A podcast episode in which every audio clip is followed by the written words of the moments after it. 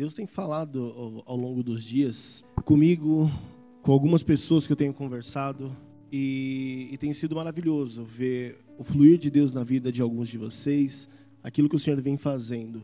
Mas eu venho pensando muito nos últimos, nas últimas semanas, talvez eu diria nos últimos meses, sobre algo muito específico que diz respeito a nós, como cristãos. Estão conseguindo me ouvir bem? Tá, tá legal. É, como cristãos, como filhos de Deus, é, como cidadãos que nós somos aqui na Terra, né, na nossa vida profissional, na, na nossa vida familiar, em todas as esferas, é um negócio chamado maturidade. Talvez você ouve falar bastante sobre isso. É, no meio cristão é muito comum a gente falar sobre maturidade, maturidade, maturidade, mas o que é esse trem? O que é esse negócio? Será que eu sou uma pessoa madura?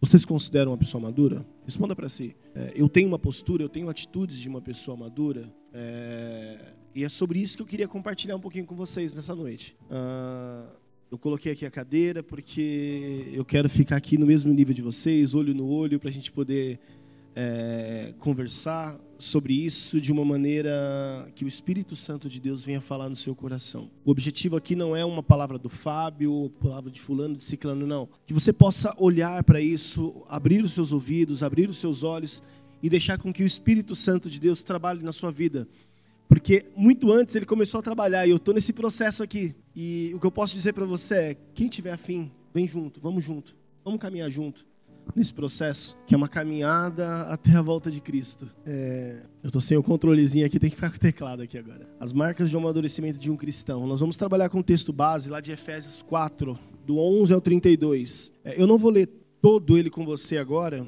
porque a gente vai lendo ali pouco a pouco, a gente vai destrinchando um pouquinho esses textos, esses versículos. Mas é, eu gostaria de ler do versículo 11 ao 13 com você agora.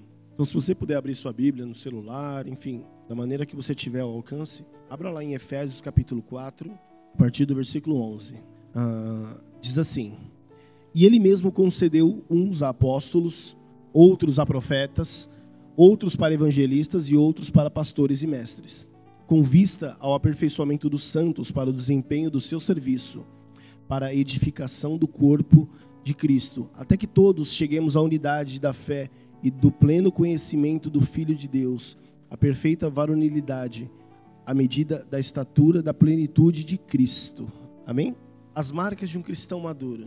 Ah, com base nesses versículos que nós lemos aqui do 11 ao 13, ah, a gente pode ver que o Senhor ele deu para a sua igreja, para nós como igreja, líderes, pessoas com quem nós pudéssemos dialogar, conversar, é, aprender, recorrer no momento de, de dificuldade, pessoas que é, nós podemos até mesmo nos inspirar.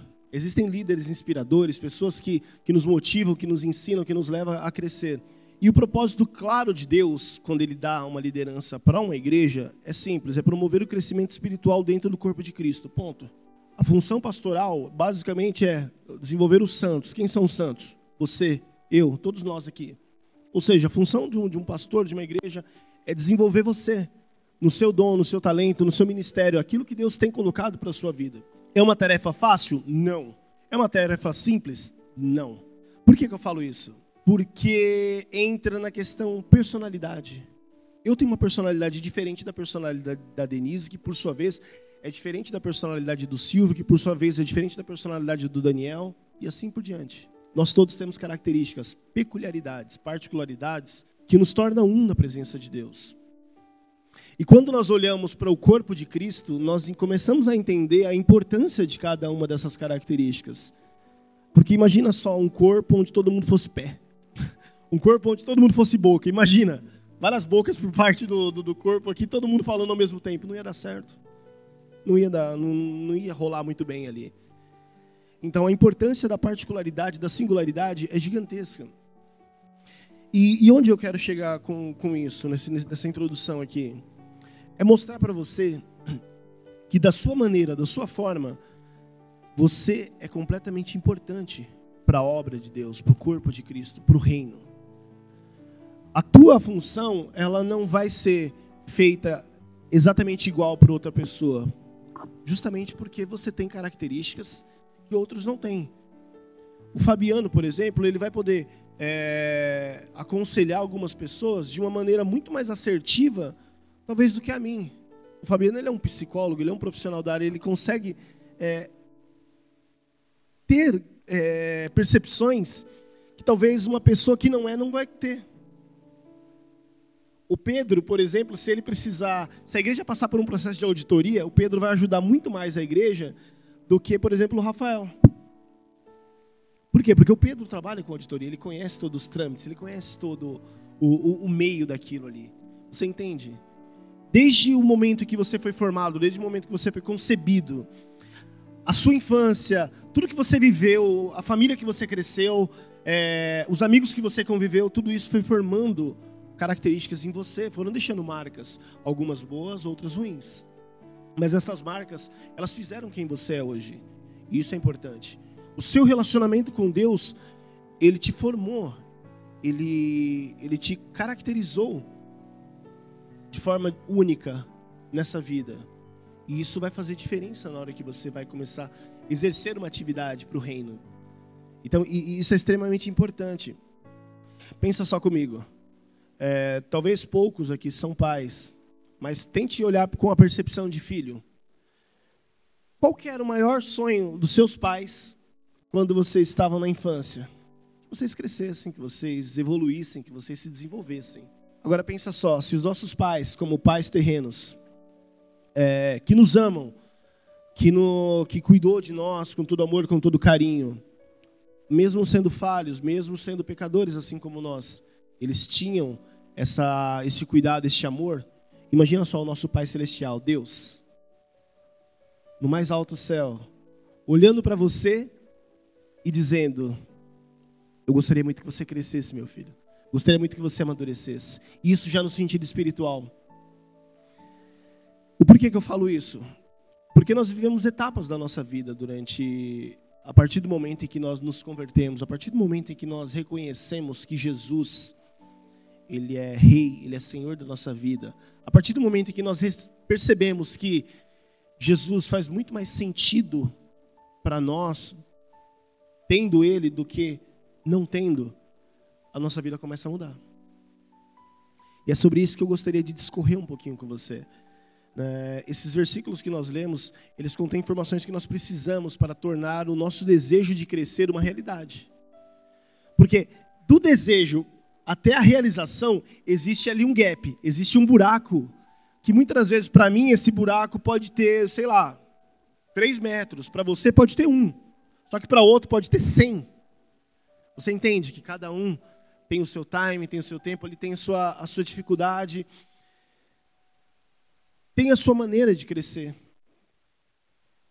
E isso não pode ser, muitas das vezes, às vezes nós caímos no erro de comparar.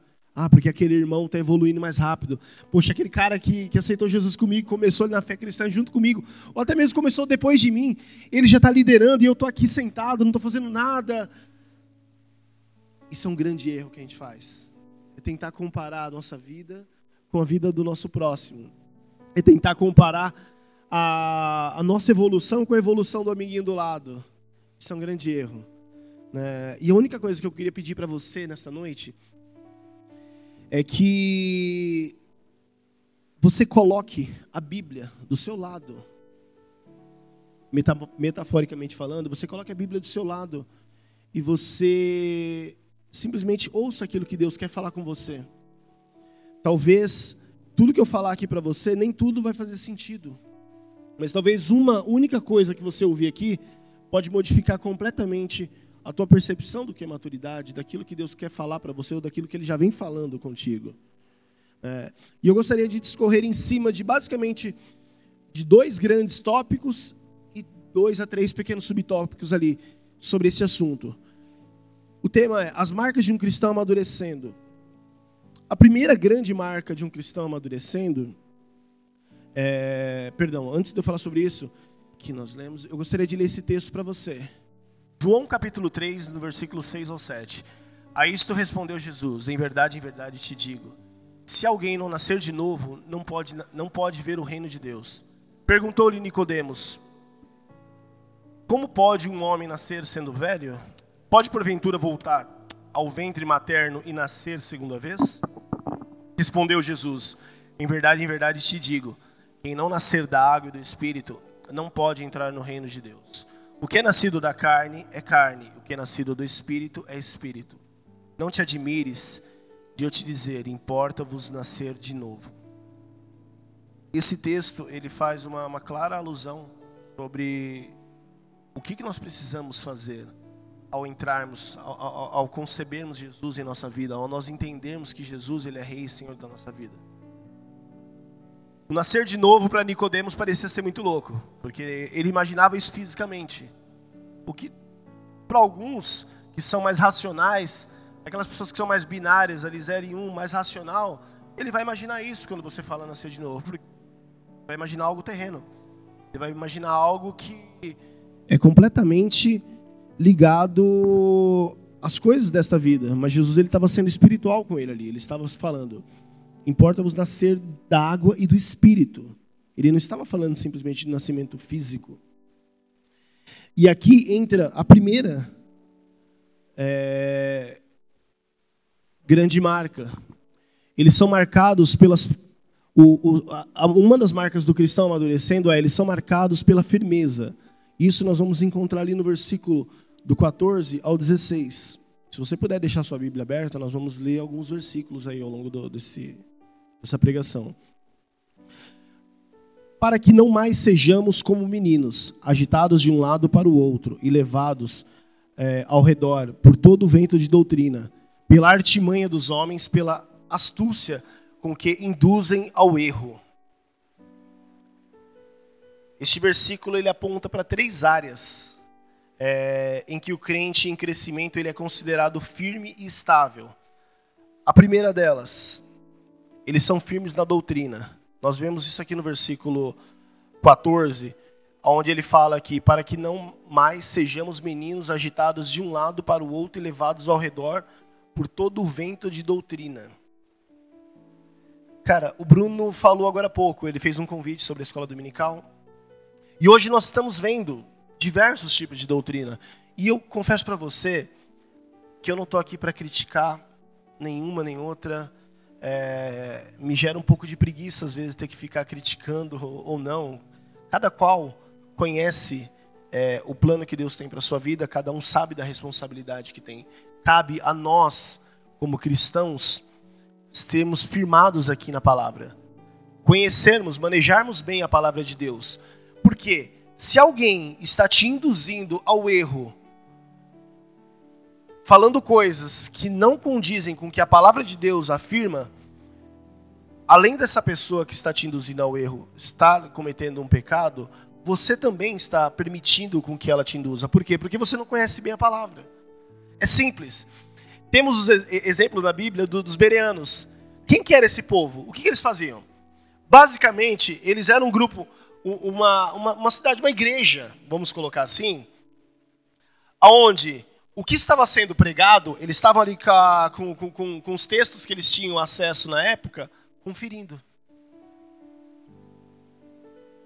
Imagina só que louco isso. Você, todos nós aqui sentados, eu aqui compartilhando a palavra de Deus e você aqui com a Bíblia aberta, vendo tudo que eu estou falando para você.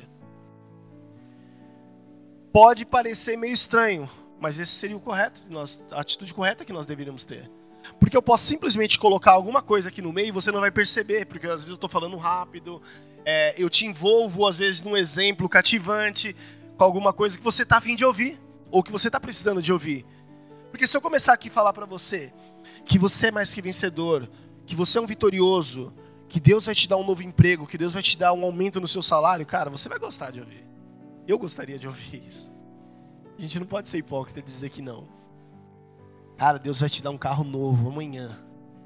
Deus vai te dar, sei lá, que carro que você gosta, Vitor? Deus vai te dar um Ford K novinho, Vitor. Amanhã, zero quilômetro, cara. Sabe, Rafa, Deus vai te dar uma, uma Fiat Toro. Aquela que você estava dirigindo esses dias. cara, a gente vai gostar. Mari, eu não te conheço, mas Deus vai te dar uma viagem de dois meses com tudo pago para Dubai. Com tudo pago, com direito a compras internacional, um cartão black sem limites para você comprar a rodo lá. Cara, Ah lá, a Pina também queria. Cara, são coisas gostosas de ouvir. Não são, não são coisas boas de ouvir, são coisas agradáveis. Mas e se eu disser para você que Deus está interessado em talvez te falar algo como está lá em Jeremias 29, eu é que sei que pensamentos que tenho sobre vós, pensamentos de paz e não de mal, para vos dar o fim que desejais. Se Deus começar a falar de uma outra maneira com você, se Deus começar a falar de uma maneira que talvez vai te chamar um pouquinho a sua atenção por algo que você está sendo relapso, por algo que você está deixando correr ali que você não está percebendo. Será que vai soar agradável da mesma maneira? Chamar atenção, levar uma bronca, não é legal. Recentemente eu passei por uma situação onde é, estava no meu trabalho e toda quarta-feira o meu gerente ele sai um pouquinho mais cedo porque é o rodízio do carro dele. Ele chega bem mais cedo e sai mais cedo. É, e ele saiu por volta de 10 para as 4 da tarde para fugir do rodízio e tudo mais. Quando foi por volta de 5 horas da tarde, ele me mandou uma mensagem no WhatsApp. Uma mensagem simples assim: Fábio, boa tarde. É, amanhã nós vamos ter a reunião geral da TI, é, às 9 horas. Você consegue chegar umas 8 e meia? Porque eu quero falar com você. Ponto. Não falou mais nada. Exatamente. A, a empresa ela está passando por várias mudanças. E eu confesso para vocês que antes de eu me casar, é, eu não tinha uma preocupação assim, poxa, eu, eu, nunca fiquei desempregado muito tempo. Assim, eu fiquei desempregado no máximo por dois meses, porque eu optei por ficar por dois meses. Eu queria descansar e não aguentei e fui arrumei outro emprego. É, mas depois que eu me casei, as coisas começaram a mudar um pouquinho na minha cabeça. Porque eu tenho uma casa agora para cuidar. Eu e minha esposa, nós somos muito parceiros, nós dividimos tudo em casa. Mas eu tenho minha parte, eu tenho minha responsabilidade. A Bíblia fala que para o homem foi dada a responsabilidade do sacerdócio do lar. Você crendo ou não nisso, é, você tendo uma outra ideologia que diz o contrário para você ou não, isso é o que diz a palavra de Deus. E isso começou a me preocupar. E a pior coisa na minha vida que, assim, se eu tenho uma coisa que eu até peço para vocês, se vocês tiverem algo para falar para mim, ou vocês cheguem e falem de uma vez, ou não falem e me encontrem no momento adequado e fala. Porque esse negócio de bater nas costas, depois eu preciso falar com você e não falar o que é, cara, me deixa completamente agoniado. É igual o pastor da igreja chegar em você e falar assim, irmão, é, tem como você vir terça-feira lá na, no meu gabinete que eu quero falar com você? Mano, tipo, dá o gelo na espinha, né? Cara, não é gostoso. E eu fiquei ansioso por isso. O Siri pode acompanhar. O Siri, inclusive, orou por mim nesse dia. Porque nós tínhamos uma reunião aqui, inclusive. E eu estava completamente desligado de tudo. Porque eu estava pensando nisso, preocupado. E minha esposa morrendo da risada. Porque estava engraçada a situação. E onde eu quero chegar com isso com você? Às vezes nós ficamos preocupados, nós caímos na pilha da ansiedade é normal, às vezes o dia a dia ele vai nos engolir. As responsabilidades que nós temos no, no dia a dia ali, ela vai querer nos tragar. Mas em quem que nós estamos depositando a nossa confiança? Ali Deus me ensinou claramente, você está confiando na sua, no seu taco, e não é por aí. Você está confiando no teu profissionalismo, você está achando que isso, que aquilo outro. E quando eu cheguei pela manhã lá, não era nada daquilo foi uma bronca por conta de uma situação que um colega meu de trabalho gerou lá na, na empresa.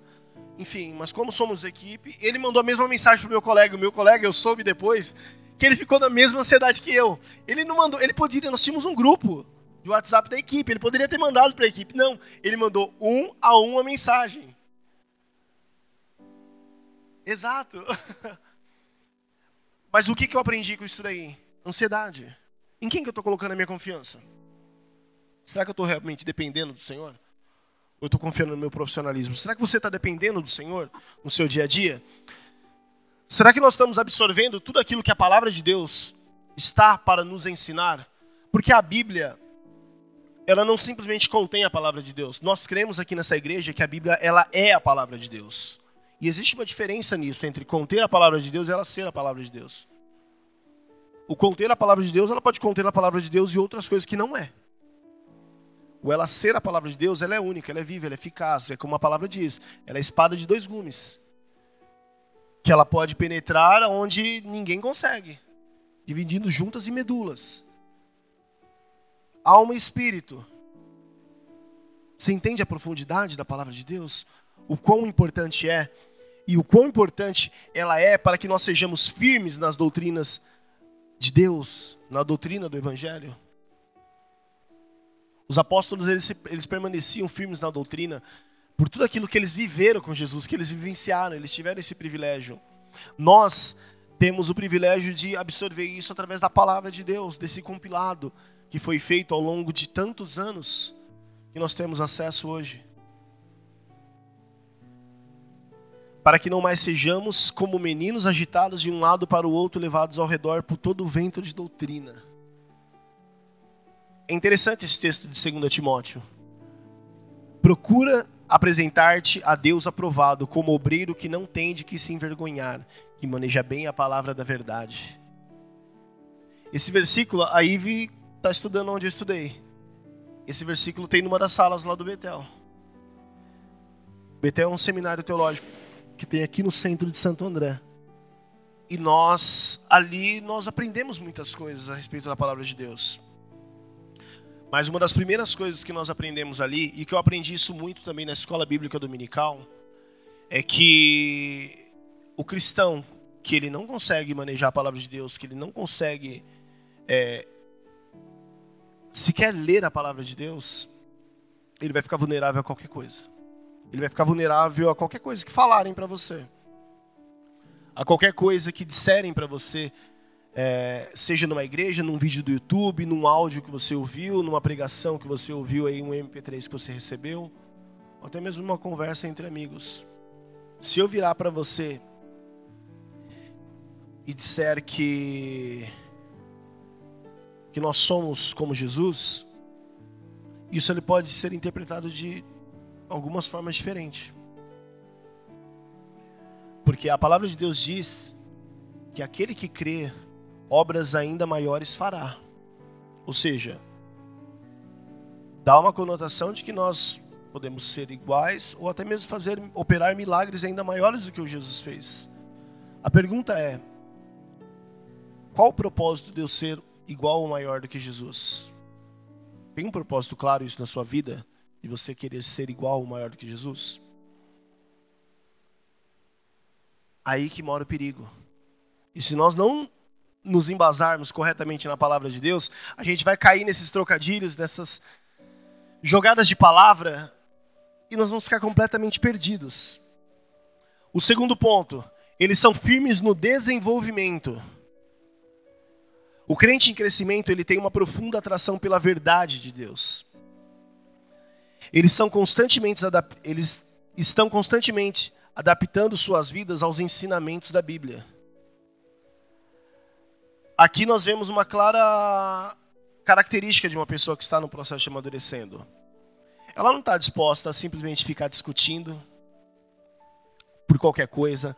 Ela não está disposta a ficar entrando em polêmicas de internet. Ela não está disposta a nada disso. Ela está disposta a uma única coisa: a ser como Deus quer que ela seja.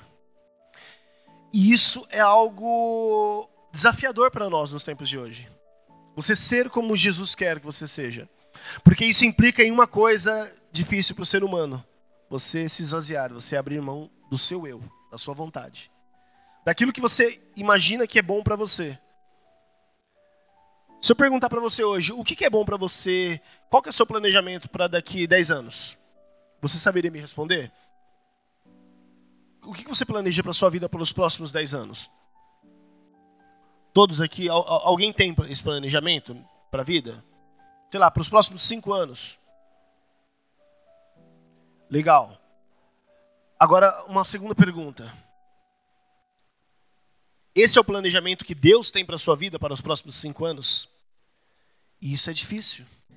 Porque os nossos sonhos nem sempre são sonhos de Deus. E você orar a Deus pedindo, Senhor, faz-me sonhar os teus sonhos, é algo completamente desafiador. Porque a partir do momento que você faz isso, você está abrindo mão de quem você é, daquilo que você quer. Talvez você está abrindo mão daquele carrão que você tanto quis. Porque não vai caber no orçamento que você vai ter. talvez você está abrindo mão daquele planejamento que você tinha de comprar aquele apartamento de 300 metros quadrados, porque não vai caber no teu orçamento. Aliás, talvez aquele apartamento de 300 metros quadrados não vai existir naquela cidadezinha do interior do sertão nordestino, onde você só vai encontrar casas de daquele material, como que é o nome daquele material? Tipo, barro é pau a pique. Obrigado. Talvez não vai ter essa, essas casas lá nessa cidade que Deus vai enviar você. Você entende a, como que é a balança entre você sonhar, que você deve sonhar mesmo, e você se deparar com os sonhos de Deus para sua vida? Essa balança é difícil a gente equilibrar. Porque o nosso eu, ele quer falar mais alto, a nossa vontade quer falar mais alto. Eu demorei, basicamente, eu posso dizer que eu demorei 36 anos para comprar meu primeiro carro. Eu tô com 36 anos de idade, foi recente. Eu tô disposto a abrir mão desse carro para para fazer a vontade de Deus na minha vida? Você está disposto a abrir mão daquilo que você tem na sua vida, de mais importante, de mais valioso para fazer a vontade de Deus? Abraão, o que ele tinha de mais precioso? Seu filho Isaac. O que, que nós lemos sobre ele lá na Bíblia. Que ele obedeceu. Ele ouviu a voz do Senhor pedindo para que ele sacrificasse. Ele pegou o seu filho. Ele pegou lenha. Pegou ali o utensílio, o cutelo para matar o garoto, cortar o garoto. Ele preparou tudo. Preparou o altar, preparou tudo. Cara, imagina só o filho dele ajudando ele sem questionar nada. Tá, tá, tá, preparando aqui, ajusta aqui, madeira ali, tal, tal, a mola aqui, tal, tal, a faquinha ali, não sei o quê. E de repente o garoto, Ih, cara, tipo, pai, mas cadê o cordeiro aqui pro holocausto, né? Tô vendo tudo aqui, mas não tô vendo. Imagine você, como pai, ter que falar pro teu filho, Deus proverá, você sabendo que a oferta ao Senhor vai ser Ele Talvez você não tenha filho, você não vai conseguir mensurar isso agora. Mas troca o filho por aquilo que você mais tem de precioso hoje na tua vida. O que é o mais precioso para você hoje na tua vida aqui nessa terra?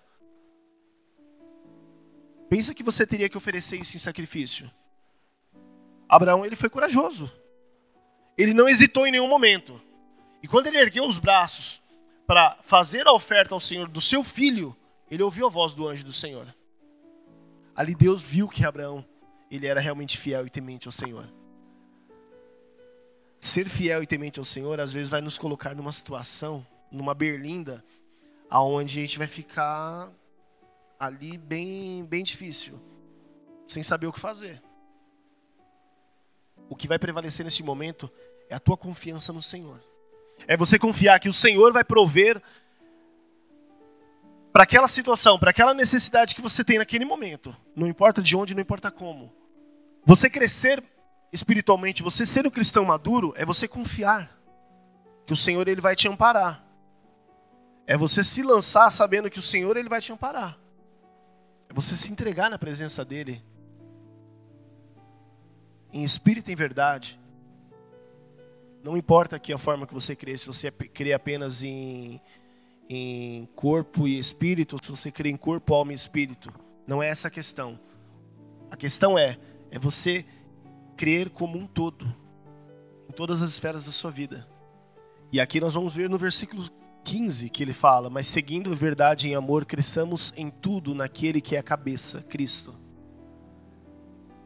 Você notou que nesses textos fala muito sobre verdade o tempo todo? A verdade ela deve prevalecer na nossa vida, ela deve ser um fundamento importante na vida do cristão. 1 João 2, do versículo 3 e 4 diz: Ora, sabemos o que temos conhecido por isto. Se guardamos os seus mandamentos, aquele que diz, Eu o conheço e não guardo os seus mandamentos, é mentiroso.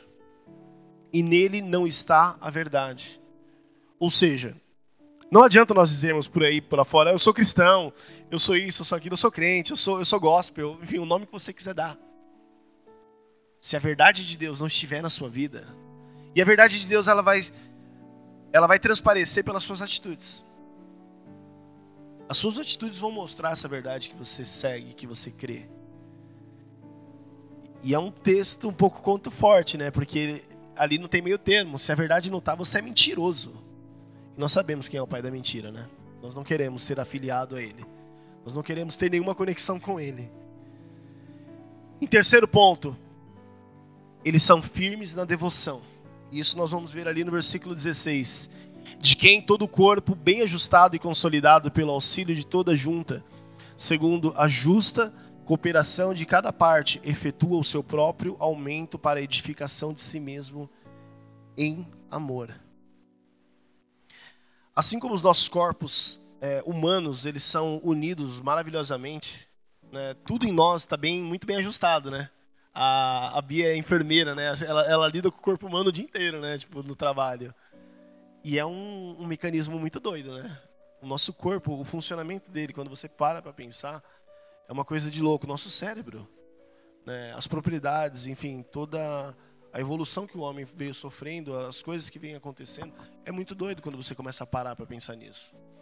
E o nosso corpo ele é completamente ligado, ao ponto de se você tropeçar, é, o teu corpo inteiro você vai sentir a dor, não somente naquela parte, mas parece que o teu corpo todo ali. Mas quando você pega uma gripe, principalmente para nós homens que passamos por esse processo difícil da gripe, né? As mulheres falam da dor do parto, não sei o que, não sabe que é um homem com gripe no corpo, né, gente? parece que o teu corpo inteiro fica mal, fica fica completamente debilitado. Assim, e é o corpo inteiro, não é simplesmente uma parte de você. Assim, da mesma forma, é o corpo de Cristo. Ele foi cuidadosamente compactado, é, cada membro no lugar que agradou o Senhor. Ou seja, assim como o nosso corpo é completamente ajustado, o corpo de Cristo, nós, como igreja, cada qual tem sua função. Um vai ficar no som, o outro vai ficar na projeção, o outro vai fazer o louvor, o outro vai simplesmente se derramar na presença de Deus, adorar, e está tudo bem. Uns têm habilidade para abordar pessoas na rua, para conversar, para evangelizar. Outros têm uma habilidade nata para ensinar. A Lília é professora, ela tem uma habilidade para ensinar. A Bia é enfermeira, ela tem uma habilidade para cuidar da saúde das pessoas. O Siri trabalha com a parte de finanças, ele tem uma habilidade para cuidar dessa área. Balanços, orçamentos, planejamentos. Entende? O corpo de Cristo ele é, da, ele, ele é de igual modo corpo, cada um na igreja vai ter, vai ter sua função. E nenhum é mais ou menos do que o outro. Por quê? O teu braço não é mais importante que a tua perna. Tua perna você vai usar para algumas funções, teu braço você vai usar para outras. E está completamente legal em relação a isso. Não há problema. Às vezes o problema está em nós, de querer mensurar. Ah, não, porque aquele cara ali ele é um pastor, então ele é mais importante na, na igreja. Muito pelo contrário. Aquele que não está disposto a servir, aquele que não está disposto a servir, jamais ele vai ser servido. Se nós não tivermos a mentalidade de que nós estamos para servir o reino, nós vamos simplesmente é, querer ser servidos. Vamos querer simplesmente ficar inflando, né? Só buscando, recebendo conhecimento, recebendo conhecimento e não aplicando nada no final das contas. A gente acaba não aplicando nada em nossas vidas. Aqui tem um texto maior é, que eu gostaria de, de ler rapidamente para vocês, que está lá em 1 Coríntios, no capítulo 12. Porque assim como o corpo é um e tem muitos membros, e todos os membros, sendo muitos, constituem um só corpo, assim também com respeito a Cristo, pois em um só Espírito todos nós fomos batizados em um corpo, quer judeus, quer gregos, quer escravos, quer livres, e a todos nos foi dado nos foi dado beber de um só espírito. Porque também o corpo não é só um membro, mas muitos. Se disser o pé, porque não sou mão, não sou do corpo, nem por isso deixa de ser do corpo. Se o ouvido disser, porque não sou o olho, não sou do corpo, nem por isso deixa de ser. Se todo o corpo fosse o olho, onde estaria o ouvido? Se todo fosse ouvido, onde o olfato estaria? Mas Deus dispôs os membros, colocando cada um deles no corpo, como lhe aprouve. Se todos, porém, fossem um só membro, onde estaria o corpo? O certo é que há muitos membros, mas um só corpo. Não podem os olhos dizer à mão: Não precisamos de ti, nem ainda a cabeça aos pés: Não preciso de vós. Pelo contrário, os membros do corpo que parecem ser mais fracos são necessários. E os que nos parecem menos dignos no corpo, a este damos muito maior honra. Também os que em nós não são decorosos, revestimos de especial honra, mas os nossos membros nobres não têm necessidade disso. Contudo, Deus coordenou o corpo, concedendo muito mais honra àquilo que menos tinha, para que não haja divisão no corpo. Pelo contrário, cooperem os membros com igual cuidado em favor uns dos outros. De maneira que se um membro sofre, todos sofrem com ele. E se um deles é honrado, com ele todos se regozijam. Ora, vós sois o corpo de Cristo e individualmente membros deste corpo. Ou seja, a alegria do teu irmão, ela precisa ser a sua alegria. A dificuldade que o teu irmão que está do seu lado está passando, ela precisa ser a sua dificuldade. Você não precisa viver a dificuldade dele, mas você precisa aprender a olhar com compaixão, olhar com olhos de amor. Porque às vezes nós estamos julgando as pessoas que estão à nossa volta sem mesmo conhecer o contexto de vida dela. Talvez aquilo para você que é uma frescura, que é algo banal, seja um gatilho para essa pessoa, para ela desencadear dezenas de problemas. Você só vai passar a amar mais pessoas quando você se envolver com pessoas. O pastor, o líder que não cheira a ovelha, ele tende a se ensoberbecer, ficar soberbo. Se ele não está próximo daqueles a quem ele pastoreia, ele pode cometer o grande erro de simplesmente administrar pessoas, fazer uma gestão de pessoas. E esse não é o propósito de Deus para sua vida. Hoje você está na posição, você talvez está sentado, você está ouvindo, mas amanhã você pode estar aqui no meu lugar. Amanhã você pode estar discipulando um grupo de pessoas, você pode estar pastoreando um grupo de pessoas. E você precisa ter isso muito claro. Você precisa ser deles, ser gente da gente, ser do povão, sabe? Nós temos hoje a possibilidade de lermos a palavra de Deus a todo instante. Falar que nós não temos tempo é utópico. Porque se eu pedir para você abrir o teu celular agora, por em configurações e ver o tempo de atividade e aplicativos de rede social, você vai se surpreender com a quantidade de tempo que você tem para você ler a Bíblia. É simples. Faça esse teste quando você chegar em casa. Talvez você vai se assustar. A quantidade de horas que você passa por dia. Você sabia que o Android e o iPhone tem esse recurso? Você consegue ver? É, tem. Então, saibam que tem. Talvez você vai se surpreender quando você vê a quantidade de horas que você passa nas redes sociais e às vezes você fala, poxa, eu queria ter mais tempo para ler a palavra de Deus. Eu pego o trem para ir para o trabalho. Gasto basicamente ali de transporte para o trabalho cerca de uma hora, uma hora e dez para ir e o mesmo tempo para voltar. Cara, eu vou aproveitando e vou lendo. Às vezes naquele momento que não dá para eu ler, eu baixei a gloriosa voz do Tal Will lá no aplicativo aqui da Bíblia e vou ouvindo a palavra de Deus. Você sabia também que no aplicativo dá para você baixar offline, você tem ela falada. Às vezes você não consegue ler porque você está com as suas mãos ocupadas. Você está com seus olhos concentrados, mas você pode ouvi-la. E a sua fé será aumentada, porque a fé vem pelo ouvir. Ouvir do que? Da palavra de Deus. Ou seja, nós temos tempo para se envolver com a palavra de Deus, mas nós escolhemos não fazer isso. O segundo tópico, eles são marcados por uma clara separação. E isso nós vamos ver ali nos versículos 17 ao 24. Isto, portanto, digo e no Senhor testifico que não mais andeis como também andam os gentios, na vaidade dos seus próprios pensamentos. Obscurecidos de entendimento alheios da vida de Deus por causa da ignorância em que vivem, pela dureza do seu coração, os quais, tendo tornado insensíveis, se entregaram à dissolução para, com avidez, cometerem toda sorte de impureza. Mas não foi assim que aprendeste a Cristo se é que, de fato, tendes ouvido e nele foste instruídos, segundo é a verdade em Jesus, no sentido de que, quanto ao trato passado, vos despojeis do velho homem que se corrompe segundo as concupiscências do engano, e vos renoveis do espírito do vosso entendimento, e vos revistais do novo homem, criado segundo Deus, em justiça e retidão, e procedentes da verdade. Aqui nesse tópico, a gente vai ver mais dois subtópicos aqui. O primeiro deles, ele vai falar, eles são separados de uma caminhada de trevas. A separação que nós estamos falando aqui é basicamente entre aquilo que nós aprendemos a partir do momento que nós aceitamos a Cristo e aquilo que nós vivíamos. A palavra de Deus fala que antes nós caminhávamos em trevas, mas a partir do momento que você decide seguir a palavra de Deus, seguir aquilo que Ele tem falado, ensinado para você, as coisas começam a tomar outros rumos.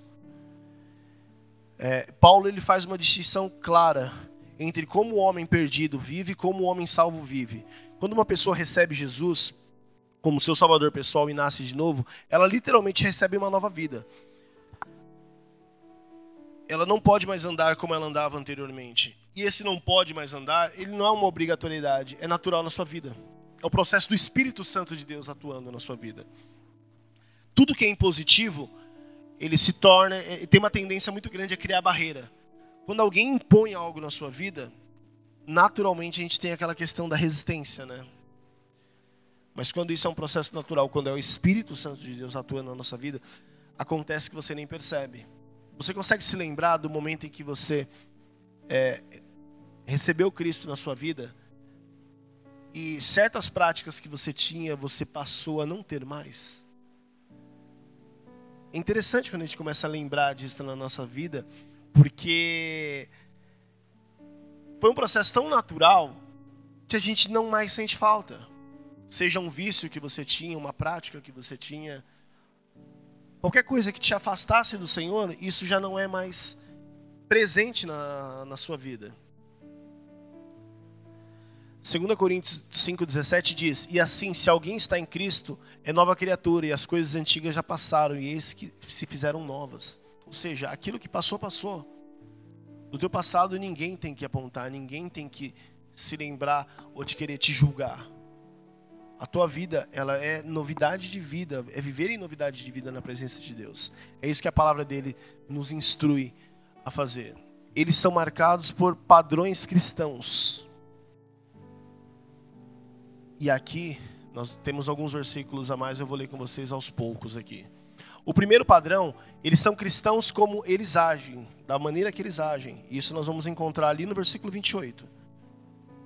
Diz assim: Aquele que furtava, não, fur, não furte mais. Antes, trabalhe fazendo com as próprias mãos o que é bom, para que tenha com que acudir ao necessitado. Aqui está falando, está ligado completamente a mudanças de práticas que você tinha. Você tinha determinada prática, você vai perceber que você vai passar a não ter mais essa prática. Você vai notar que aquilo que, assim, ao invés de pegar o pertence do outro, como esse exemplo que é citado nesse versículo, para satisfazer o seu desejo pessoal, é, o cliente ele acaba sendo desafiado a trabalhar, a investir, a, a, a buscar ter aquilo de forma lista. A gente está usando esse, esse, este exemplo porque é o exemplo que o versículo dá, mas tem tantas áreas das nossas vidas que a gente pode aplicar isso. É, exemplo, eu não preciso querer ter o que o Igor tem, porque o que o Igor tem é algo que Deus tem para a vida dele. O que Deus tem para minha vida pode ser completamente diferente. Né? E eu não preciso invejá-lo por isso. Né? São coisas que a gente acaba é, vendo, lidando diariamente e a gente não percebe no nosso trabalho. Às vezes aquela pessoa do nosso lado que a gente acha que não deveria ser promovido é promovido e a gente fica para trás. Puxa vida, que situação difícil, delicada. É... O segundo ponto. Eles são cristãos como eles reagem. E isso nós vamos ver aqui nesses quatro versículos, 26, 27, 31 e 32. Irai-vos e não pequeis, não se põe o sol sobre a vossa ira, nem deis lugar ao diabo. Versículo 31. Longe de vós toda amargura e cólera e ira e gritaria e blasfêmias, e bem assim toda malícia. Antes, sede uns para com os outros, benignos, compassivos, perdoando-vos uns aos outros, como também Deus em Cristo vos perdoou. essa questão aqui é, é bem interessante. Porque está falando como nós vamos reagir diante de algumas situações. Como você tem reagido quando você encontra com alguma questão que diverge do seu ponto de vista, do seu pensamento, daquilo que você acredita? Como que você reage é, com alguém fazendo algo ruim para você? Será que nós estamos pagando na mesma moeda?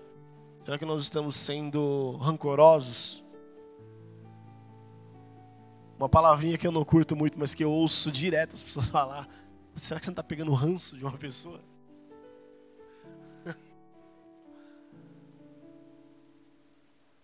A palavra de Deus fala para que nós amemos o nosso próximo como a nós mesmos. E o que eu vou falar para você agora é muito sério. A forma como você trata o teu irmão, aquela pessoa que é próxima a você, isso pode, pode ser alguém do seu trabalho, pode ser alguém da sua família ela reflete muito sobre o seu amor próprio. Afinal, é o que a palavra diz: ame o teu próximo como a ti mesmo.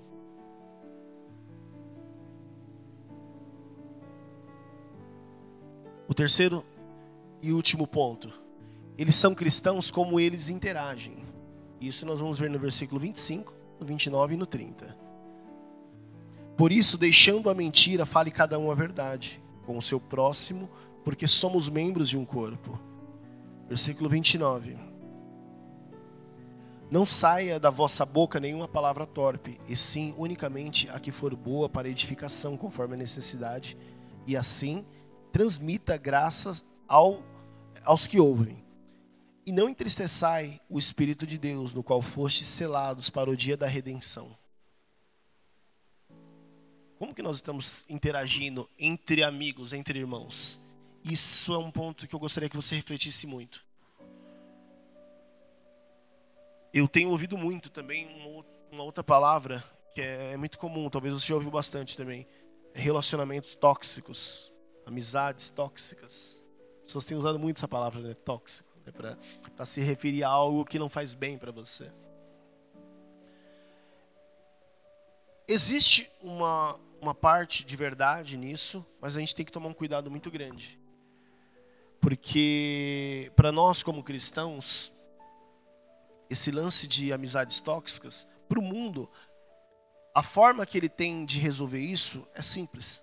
Se afasta. Ponto. Para nós como cristãos é um pouco mais delicado, porque você se afastar de determinada pessoa Pode ser uma pessoa que você está se afastando de evangelizá-la. Eu não estou dizendo que você deve ser melhor amigo dessa pessoa, que você deve ser best friend dessa pessoa. Não, não é nada disso.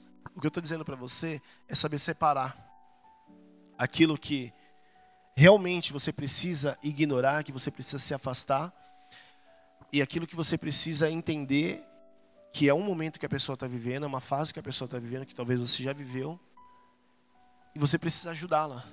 Você estender a mão para ela. É difícil. Não é nada fácil. Não vou falar para você aqui, não vou ser hipócrita de dizer para você que vai ser a tarefa mais simples deste mundo, porque não vai. Eu não vou dizer para você que vai ser a tarefa mais simples. Não, não vai. Você vai ter que ter paciência. Você vai ter que olhar com os olhos de Cristo. Você vai ter que amar como Cristo ama. Sabe por que eu estou te falando isso? Porque quantas mancadas você dá com Deus diariamente? E eu estou usando o termo mancada só para tentar te aliviar um pouquinho do termo quantos pecados você comete diariamente perante o Senhor. A palavra de Deus fala que nós devemos perdoar 70 vezes 7. Isso é uma simbologia. Diariamente você vai fazer isso. 70 vezes 7, 490, se não me engano. Você consegue imaginar você perdoar 490 vezes alguém durante 24 horas do seu dia? É, é maluquice isso, né? Haja perdão, né, cara? Você vai sair na rua, te perdoa, te perdoa, te perdoa, te perdoa, te perdoa, e você não vai conseguir fazer isso. Amadurecimento, amadurecer dói. O amadurecimento, o crescimento orgânico, o crescimento físico, ele gera dor. Adolescentes que crescem, eu tive um crescimento muito rápido. Eu quando eu tinha 13 anos de idade, eu já tinha 1,80m com 13 anos de idade. Eu tinha dores severas na minha coxa, na minha perna.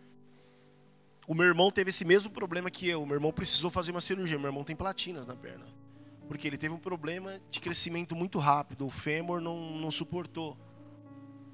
Graças a Deus eu, eu não precisei fazer essa cirurgia.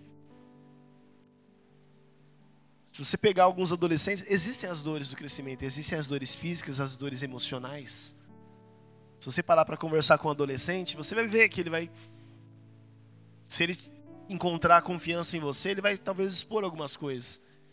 Alguns sentimentos que ele tem que não é correspondido, algum bullying que ele está sofrendo dos seus amigos na escola, alguma coisa do tipo, que está machucando ele. Pode ter N motivos. O crescimento espiritual também. Ele vai provocar algumas dores, talvez, em você. Porque você vai ter que abrir mão de algumas coisas. Você vai ter que dizer sim para a vontade de Deus e não para a sua vontade. Vai ser uma inversão. Olha só. Aquilo que você queria dizer não, sabe aquele id que Deus falou para você? Falou assim, ó, sabe, hum, vai ter aquele projeto missionário é, lá no interior de São Paulo, lá, lá em Cajobi, e Deus está falando para você ir, e você não está muito afim de ir porque vai ser num feriado prolongado, você estava pensando em fazer uma viagem com seus amigos. Uma viagem para você descansar, para você curtir. Mas Deus está te chamando para a obra dele. E aí, você está disposto a inverter essa chavezinha? Dizer sim para a vontade de Deus e não para a sua própria vontade?